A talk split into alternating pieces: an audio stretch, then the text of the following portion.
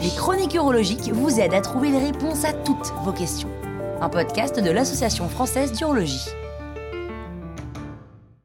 C'est quoi un polype de vessie? Un polype, c'est comme un arbre dans votre vessie. Non pas que vous ayez la main particulièrement verte, ni que vous soyez une belle plante, parce que justement, cet arbre, c'est plutôt une mauvaise herbe. Et si vous avez un polype dans la vessie, c'est que vous avez peut-être un cancer, et alors il faut absolument enlever ce polype, qui est, en d'autres mots, une tumeur. Il peut y avoir des polypes à plusieurs endroits du corps, pas seulement dans la vessie. Il peut y en avoir dans le côlon, dans les bronches et même dans la bouche. C'est une excroissance qui pousse dans une cavité, une sorte de bouton, sauf que c'est pas sur la peau, à l'extérieur, c'est dedans, directement sur la muqueuse qui tapisse l'intérieur de la vessie. Les polypes peuvent être de différentes tailles aussi, ça peut aller de quelques millimètres à plusieurs centimètres. Les signes avant-coureurs d'un polype, donc d'une tumeur de la vessie, c'est dans la grande majorité des cas du sang dans les urines, et parfois même des envies plus fréquentes d'uriner sans que l'on détecte une infection urinaire.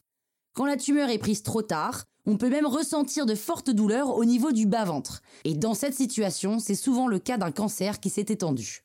Pour savoir comment traiter la tumeur, il faut déterminer jusqu'où elle est implantée.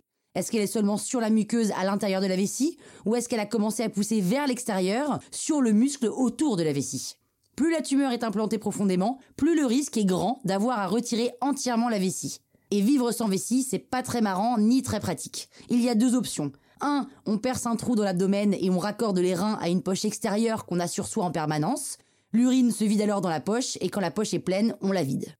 2. On se fait installer une vessie de remplacement. On appelle ça une néo-vessie et c'est fait à partir d'un morceau d'intestin. Alors dit comme ça, ça peut avoir l'air sympa d'avoir une nouvelle vessie plutôt qu'une poche, mais en fait c'est quand même assez galère. Il y a notamment un truc qu'une vessie en intestin ne fait pas aussi bien qu'une vraie vessie, c'est de dire à notre cerveau qu'elle est pleine. À vrai dire, elle le fait pas du tout.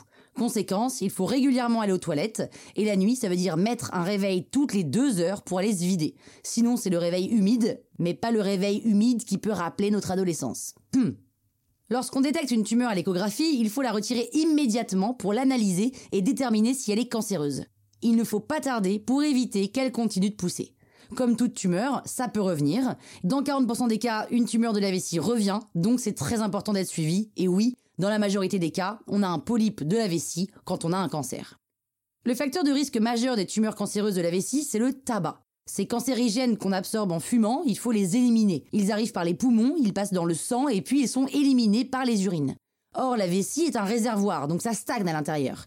Entre deux pauses pipi, les cancérigènes du tabac sont en contact avec la muqueuse de la vessie, parfois pendant longtemps, et à leur contact, les cellules de la muqueuse deviennent alors des cellules cancéreuses et elles peuvent former des polypes.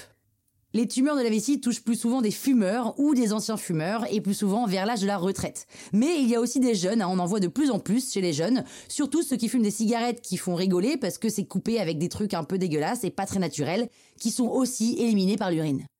Donc si vous êtes un ancien fumeur, vous avez plus de chances d'être touché. Mais quel que soit votre historique, même si vous ne fumez pas, si un jour vous observez du sang dans vos urines ou des douleurs, c'est peut-être le signe d'un polype, autrement dit d'une tumeur de la vessie.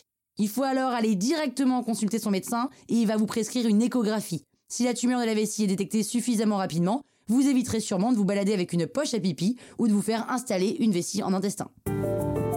Voilà pourquoi ça vaut le coup de consulter un urologue régulièrement.